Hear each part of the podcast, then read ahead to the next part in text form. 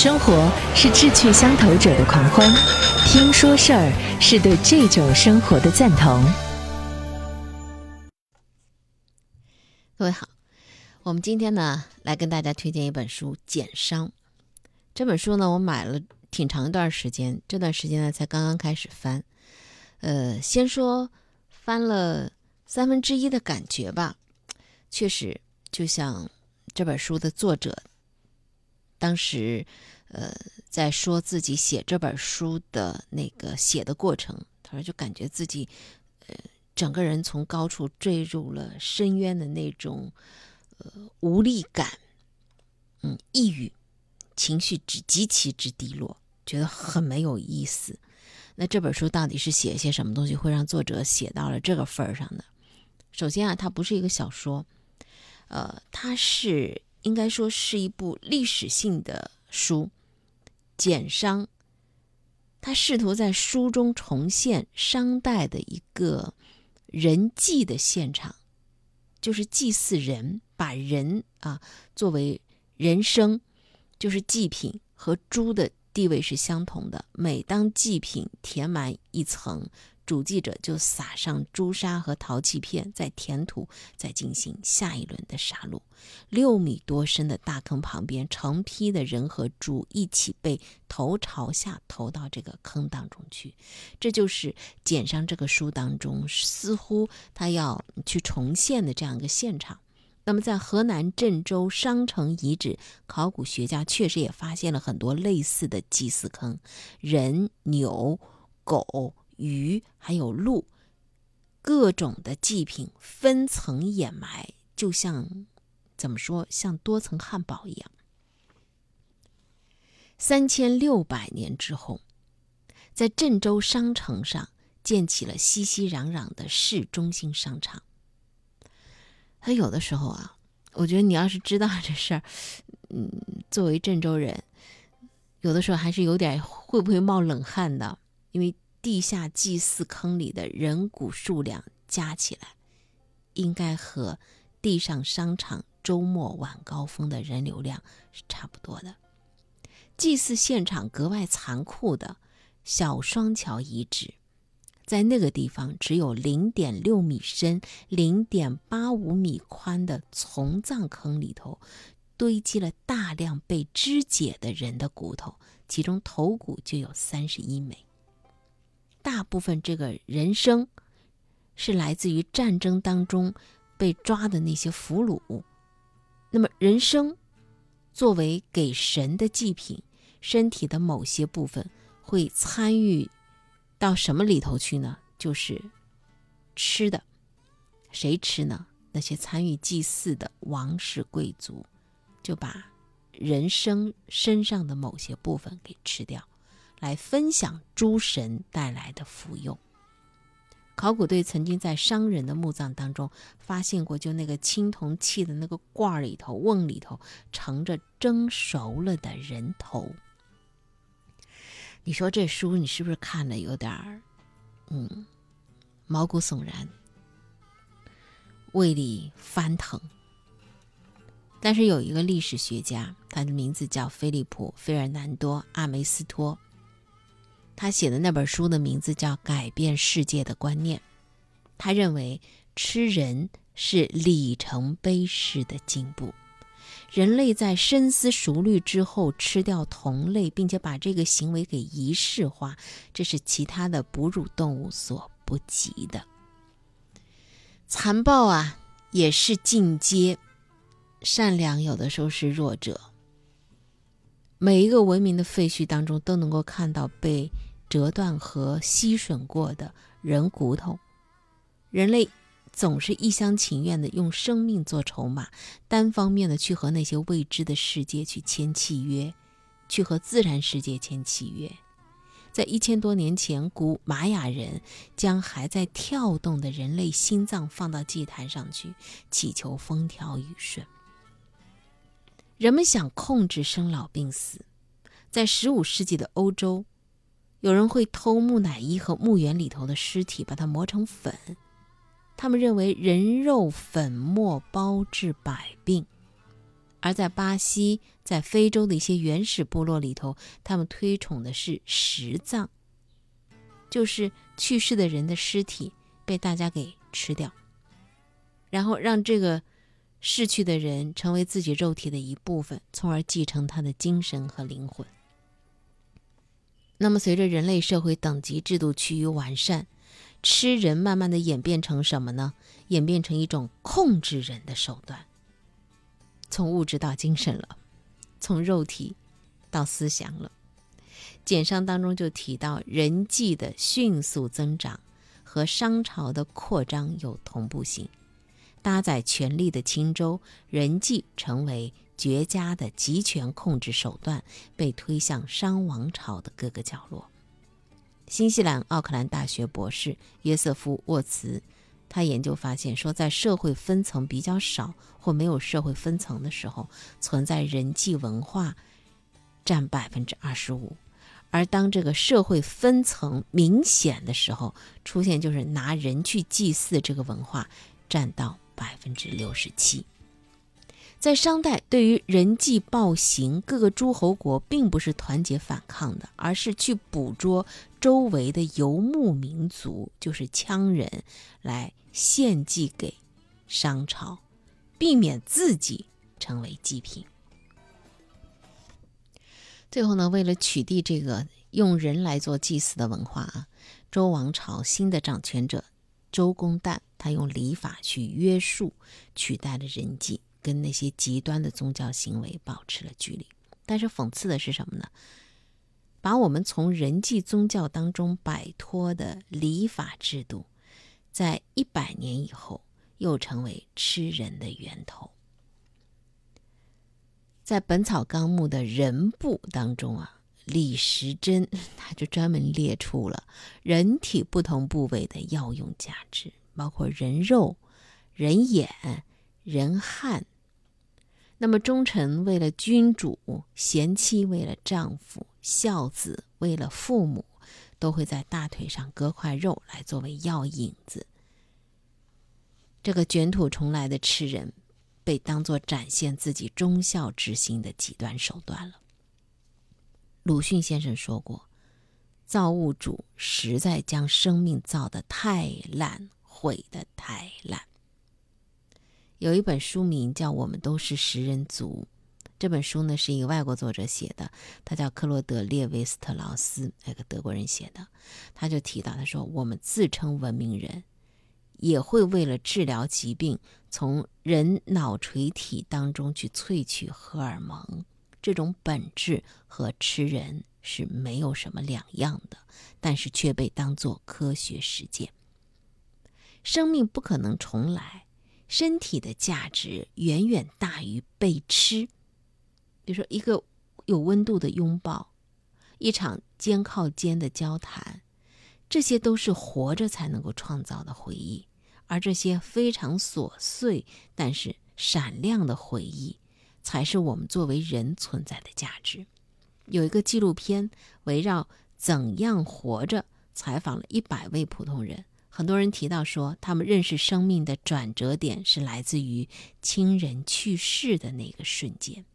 有一位接受采访的人，他总是为了家庭计划去牺牲自己的快乐，而他的母亲的去世让他突然意识到，生命原来是如此之短暂，要活在当下，生命自有它的价值。即便是现在啊，信息沟通越来越便捷。我们见过很多大世面，我们也懂得很多的大道理。感官，你的直觉、感官给你的感受却如此之迟钝了。比如说，你对灾难当中的死亡数字就不再敏感。我们好像都快要忘记了，忘记什么呢？活着才是所有一切的前提。余华曾经说。活着，在我们中国的语言里头是非常有力量的。它的力量不是来自于叫喊，也不是来自于进攻，而是忍受，去忍受生命所赋予我们的责任。你有责任让自己非常不易来到世间的这个生命活着。去忍受现实给予我们的幸福和苦难、无聊和平庸。一个文明的社会，它从来不是忽视生命重量的社会。如果人们只能够像电影《让子弹飞》里头去剖腹取凉粉的六子，或者说开胸验肺的农民工，用自己的生命来作为筹码，来博取最后的尊严。俗话说：“要命有一条。”啊，这种，那岂不是又会陷入一种吃人的轮回了呢？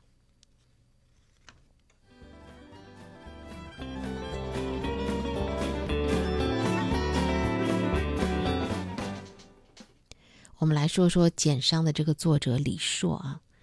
今年的时候听到说李硕病危了，呃，生大病了，好像不久于人世，所以很多人呢就都写过一些李硕的这个文章。但现在啊，李硕呢很神奇，呃，经过这个四川的一个老中医的治疗，他慢慢情况在往好的方向在反转，就剧情在反转。李硕呢，他自己在三月份的时候呢，也是在朋友圈里宣布自己的生命即将离去。将死的消息，他是真的当时给自己是判了死刑的，因为那个时候他在医院里头已经进行了各种的检查和治疗，挂了二十多天的水，但胆管癌引起的胆管阻塞的问题没能够缓解，身体状况每况愈下，各项指标都很糟糕，各种的西医的常规疗法无效的情况之下，医生都对他放弃了治疗，直接就跟他讲：“你回家该干嘛干嘛，准备后事吧。”按照那会儿的。病情发展趋势来判断，他所剩的时间不会超过一个月。在这样的一种情况之下，他发了那条告别人世的朋友圈。他其实并不怎么愿意啊，把自己的健康问题去广而告之的。但是呢，自自己觉得我都快离开人世了，我跟大家朋友圈里告别一下吧。那没想到他这个朋友圈呢，引发了一个新闻效应。他原来并不是一个特别有名的历史作者。但他这个病危的消息，再加上呢，他去年刚刚出版了《简伤》，呃这本书，所以人们一搜他，又跟他的书一连上，然后又去看，就引起这本书特别的火爆，被很多人发现，被很多人认真的去读了，让他突然在垂死之际，以一种出人意料的方式出圈了，这就事情有了一个转机，有人呢就纷纷给他出招啊，给他推荐一些医生，推荐各种的疗法。那么其中呢，就有一些中医给他呃推荐啊，推荐成都的一个老中医，说是专治肝胆疾病的。那么李硕这个人呢，四月份的时候呢，也是家人和朋友的坚持之下，他将信将疑，就是死马当活马医吧，就去那老中医那里看了一下。老中医呢，就跟他实话实说了，说癌症这事儿啊，我没有办法治啊，你胆管癌我治不了，但是你胆管阻塞呢，我有这个方法治。你就按照我这个方子去煎药喝下去，保管胆管就通了。当时啊，要李说命的正是这个胆管的阻塞淤结，因为西医的常规疗法不起作用，他胆汁都已经淤结成了像黑色液体一样的，针筒都抽都抽不出来了。这种情况，后来呢，反正也就吃那老中医开的中药，有效果吗？真的有效果啊！果真是药到病除。之前那个堵塞的。时候呢，因为胆汁没有办法进入肠道，所以你的大便拉出来都是白的。吃了这个中药两三天之后，大便变成了有胆汁的那个黑绿色的，然后也有胃口吃东西了。吃了一个月的中药之后，大便就恢复了正常的颜色，人的状态、血象的指标都恢复正常了。那么李硕呢，他也自己拍了那个啊，这个引流出来的照片啊，等等的啊。这样差不多一个多月之后，引流就基本通畅了。就这样，中医把李硕从鬼门关给拉了回来。他自己也说不清楚，到底是西医又挂盐水，又是引流，还是中医的作用。反正一贴中医下去啊，就这样简简单单解决了。中医呢，它不像西医，很多的药理起作用的机制到现在都没有办法得到一个非常明确的。一是一，二是二的解释，有的时候还没有标准化，这也是很多人都说中医是伪科学的这个原因。中医西医可能都有自己的局限性。你看中医它过于依赖经验，比如我给你搭个脉，我说这样，你说那样，每个医生都根据自己的经验而来的。而且中医它不擅长应对感染和外科，那西医呢，它是非常标准化的诊疗的流程。那，问题在于什么呢？人呢吃五谷杂粮的，每个人都不一样，人本身它就不是一个标准体，不同的人他存在着不同的体质，对吧？寒热湿燥。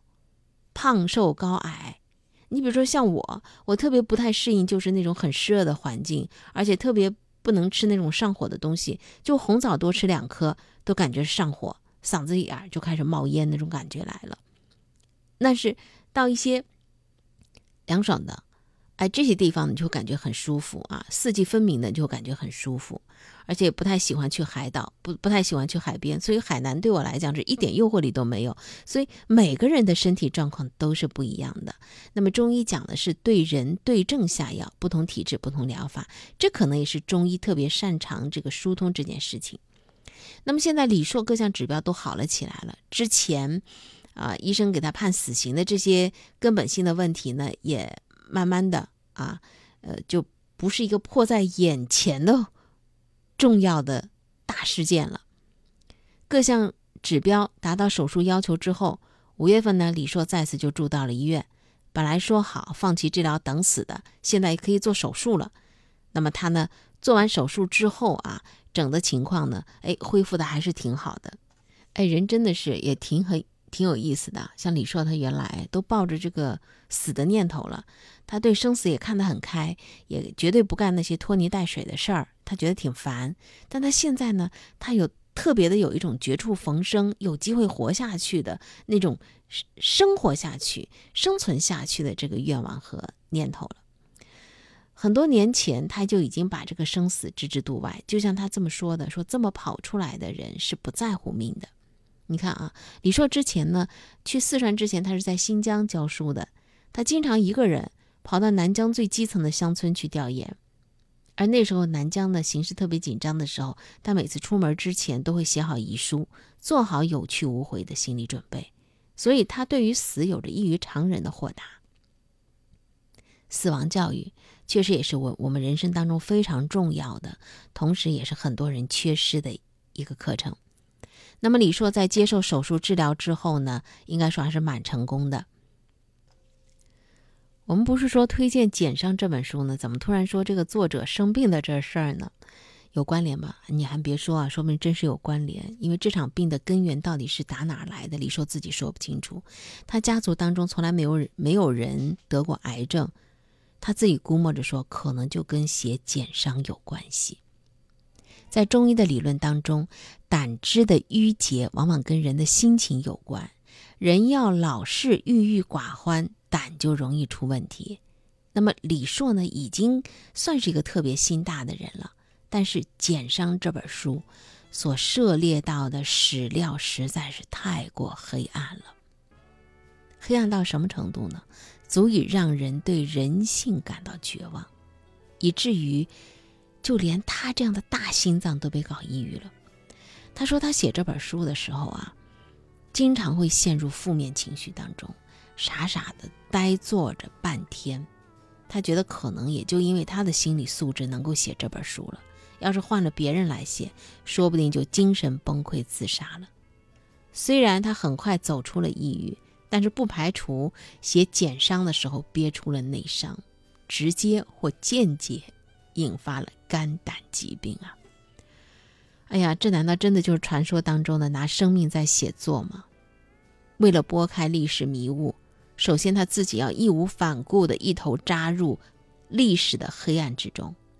过去从来没有想过研究历史会有如此巨大的牺牲，但是细想一下啊，也有一位教授，也是英年早逝，也是一个非常呃。用心的写的非常好的一个历史学者，是原来南京大学的教授，他的名字叫高华。啊，如果您感兴趣，可以去搜索有关于他的著作。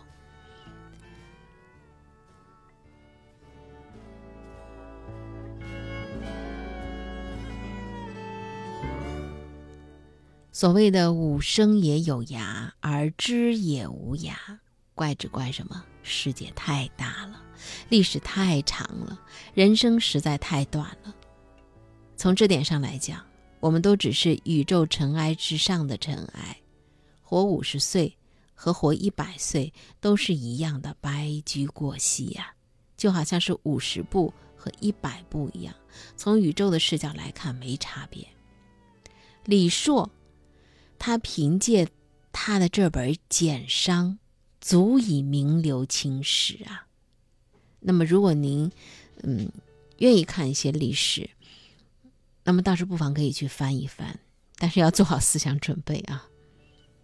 如果用世俗的观念来衡量李硕和这本书的价值跟意义的话，那么他已经比绝大多数的人都活出了更大的价值。但像他这样的人，恐怕也从来不是为世俗的价值和意义而活的。